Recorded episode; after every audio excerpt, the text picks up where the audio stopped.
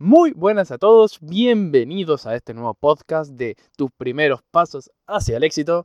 Eh, yo soy Gabriel García Cierlo y vengo acá a darte un cambio de mentalidad de una forma dinámica, rápida, para que lo puedas entender y reflexionar durante el día sin sacarte tiempo, ese tiempo valioso que vos tenés. Así que empecemos este podcast de la manera más estimulante y más divertida posible. Y esta es que nos han mentido te han mentido en la cara. la sociedad y el sistema nos han mentido. Inclusive nuestros familiares, aunque estos no lo hacen adrede, porque a ellos también le han mentido. Eh, nos han mentido en qué sentido, ¿no? Ya desde hace más de un siglo que vienen enseñando eh, algo que para mí está pésimo y es que no debemos fracasar que no tenemos que fracasar, que es como una obligación. Y es que ellos no nos decían de forma directa, es decir, que los profesores no, no se paraban al frente y te decían fracasar está mal, sino que mediante los exámenes, cuando uno los reprobaba, o repetía el curso, o se le hacía mucho más cuesta arriba aprobar ese curso. Y entonces uno se sentía frustrado. Además en la casa, como los padres también han sido educados de esa forma, cada vez que uno llevaba una mala nota a la casa, los padres lo miraban con mala cara y seguramente le daban algún reto o lo castigaban. Y eso nos ha inculcado en nuestro subconsciente, nuestra parte inconsciente, que fracasar es algo malo y que debemos evitarlo a toda costa. Y esto nos trae consecuencias, siendo uno, que no vamos a intentar nunca nada nuevo. O sea, ¿para qué intentar algo nuevo? Algo que nos produce incertidumbre a futuro, si ya por eso mismo no sabemos si vamos a fracasar o no. ¿Para qué arriesgarnos, no?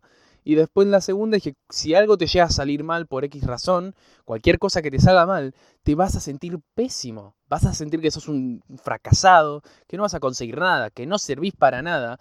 E inclusive vas a estar pensando qué estarán diciendo los demás de mí ahora que fracasé, ¿no? Deben estar totalmente desilusionados, decepcionados. Em, bueno, eso no nos hace para nada bien. Pero lo más importante es que no nos deja salir de esa zona de confort, sino que nos mantiene encerrados en eso que se llama zona de confort. Es el lugar donde estamos cómodos, donde estamos en piloto automático, donde realmente no pensamos lo que hacemos, porque al, tener, al hacerlo todos los días de manera constante y repetitiva, nosotros ya lo hacemos sin pensar. A ver, ¿quién piensa por qué se lava los dientes apenas se levanta? Nadie, porque lo hace, lo, seguramente lo hace de que sos chico y entonces ya ni lo pensás, lo haces porque sí, porque está automatizado. Y eso lo hace el cerebro para evitar pensar mucho, evitar gastar calorías. Entonces todo lo que haces de forma repetida eh, lo, lo, va a automatizar. Así no tiene que pensarlo y directamente solamente lo haces. Em, y entonces eso es algo que nos detiene, es algo que nos mantiene donde estamos y no nos deja avanzar. Nosotros queremos correr, pero tenemos una cinta atada a un poste que no nos deja avanzar.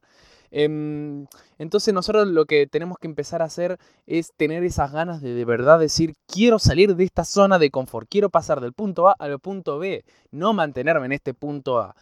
Entonces, ¿cómo vamos a hacer eso? Primero que nada, interiorizando lo siguiente. El fracaso es tu maestro. El fracaso es tu maestro.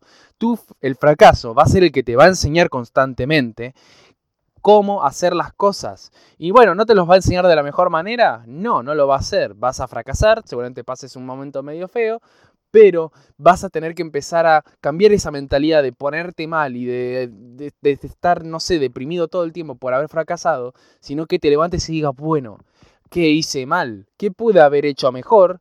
Qué no hice o qué hice en exceso que terminó arruinando todo. Esa es la mentalidad que tenés que adoptar. Esa mentalidad de no ponerte en contra del fracaso, sino, bueno, aceptarlo, porque es algo que va a pasar siempre de forma inevitable. Y entonces decir, bueno, ¿qué puedo extraer de esto? Ya que me pasó, pues no puedo evitarlo, ya pasó, no puedo evitar que haya pasado. Entonces vos, ya que te pasó, decís, bueno, eh, ya, ya que esto me ocurrió, lamentablemente me ocurrió, bueno, listo. ¿Qué puedo sacar de eso? ¿Qué puedo extraer de esa experiencia? Esa es la mentalidad que tenés que adoptar. Pero bueno, dejando de lado que tenés que adoptar al fracaso como un maestro, que es algo que tenés que interiorizar desde ya, lo que te voy a dar ahora son cuatro eh, aspectos de tu personalidad que para mí son básicos para poder desarrollarte tanto de forma profesional como personal. La primera es tener habilidades sociales. Es muy importante que uno tenga la capacidad de conectar y empatizar con la otra persona. hablando en términos de negocios, ¿no? Porque tenemos dos formas de verlo esto. Tenemos las habilidades sociales para lo que sería lo tema empresarial y para lo que sería lo personal. Para lo empresarial es muy importante generar confianza entre el, que querés convencer y vos. Cuando esa persona eh, se sienten confianza porque vos has podido empatizar y conectar con él.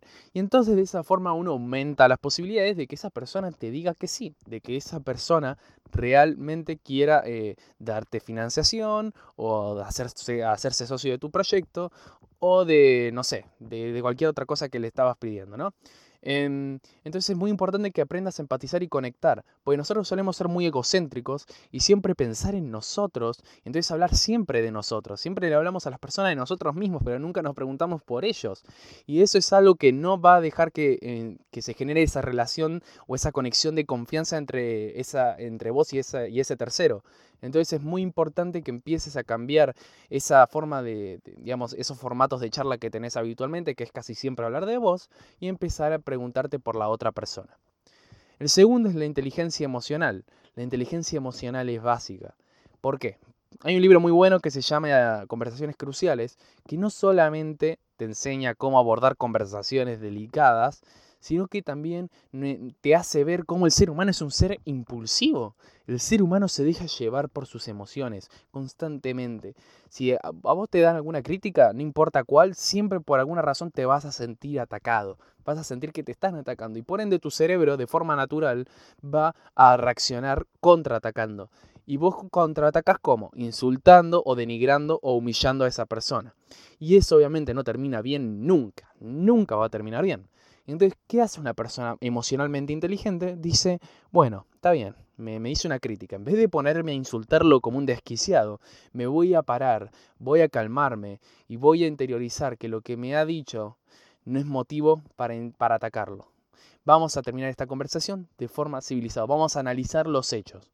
Em, pero bueno, no solamente una persona es emocionalmente inteligente cuando sabe controlar sus eh, emociones, digamos, en términos de no ser impulsivo, sino que es cuando uno también puede empatizar con la otra persona. A ver, ¿quién quiere estar con una persona que no sabe empatizar? ¿Quién quiere estar con una persona que cuando le cuente algo, esa persona en vez de preguntarse, bueno, puede que le haya afectado mucho, mejor no, no, no hacerle bromas, mejor no decirle nada, o, tratar de, consolarla, no, se burla de vos, se ríe de tu situación, sin pensar en que eso tal vez te afecta muchísimo.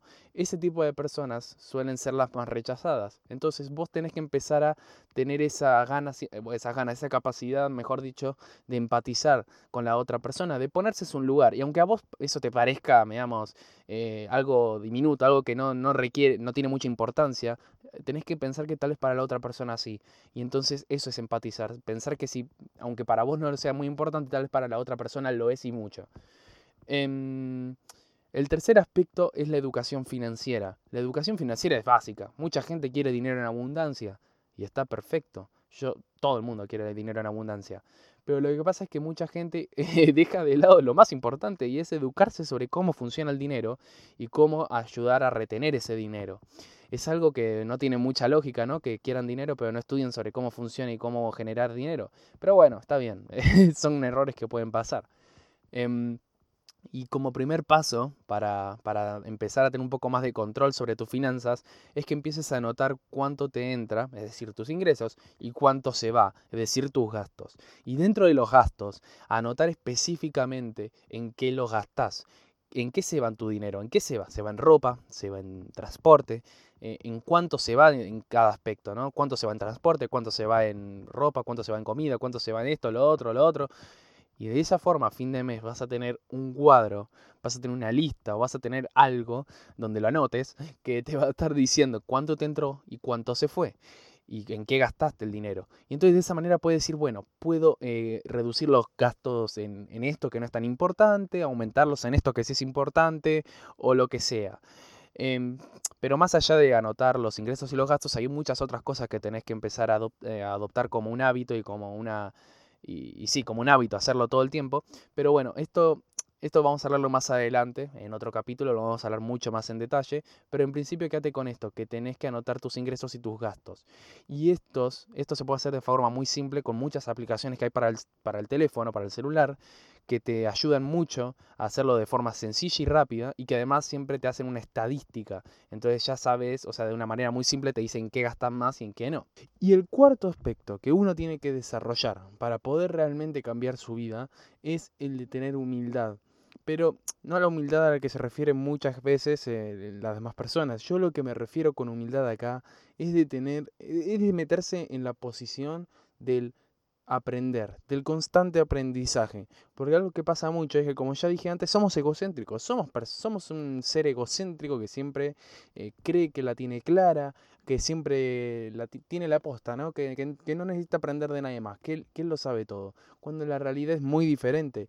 Eh, nadie sabe todo, entonces vos siempre tenés que estar en esa posición de decir, bueno, a ver, yo no sé bien de este tema, en vez de hacerme el capo o en vez de mandarme a hacer una empresa o un proyecto, lo que sea, relacionado con eso, que yo creo que sé, pero en realidad no sé, eh, me voy a parar un rato y voy a decir, bueno, a ver, ¿quién sabe del tema? ¿A quién le puedo preguntar? ¿Qué libros hay al respecto? ¿Qué cursos hay al respecto? ¿no? Está lleno de cursos, está lleno de personas eh, expertas en distintos rubros, también está lleno de cursos y de libros. Es es una cosa increíble. Hay un montón de formas de educarse sobre distintas materias. Entonces vos lo que tenés que estar siempre haciendo es aprendiendo. Ahora bien, si vos tenés un emprendimiento es más importante aún, porque cuando uno está en un emprendimiento tiene que estar en, digamos, tiene que estar consciente de las nuevas tendencias que se están dando. Por ejemplo, eh, muchas empresas en el pasado han fracasado por no adaptarse a las nuevas tecnologías.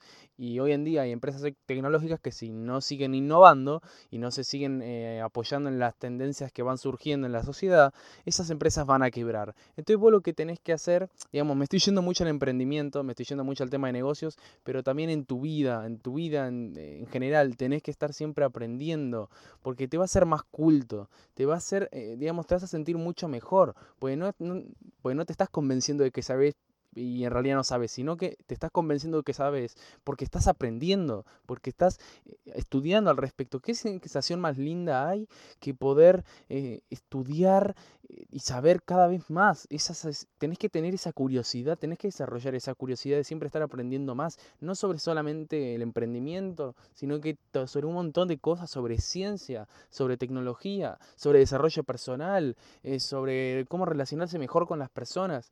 Hay un montón de cosas a ver, hay un montón de cosas de las que puedes aprender. Así que empezá a ser más humilde, empezá a decir, no sé, la verdad, decir la verdad, no lo sé. Y si alguien te pregunta si sabes de algo y realmente no lo sabes, decilo, no lo sé.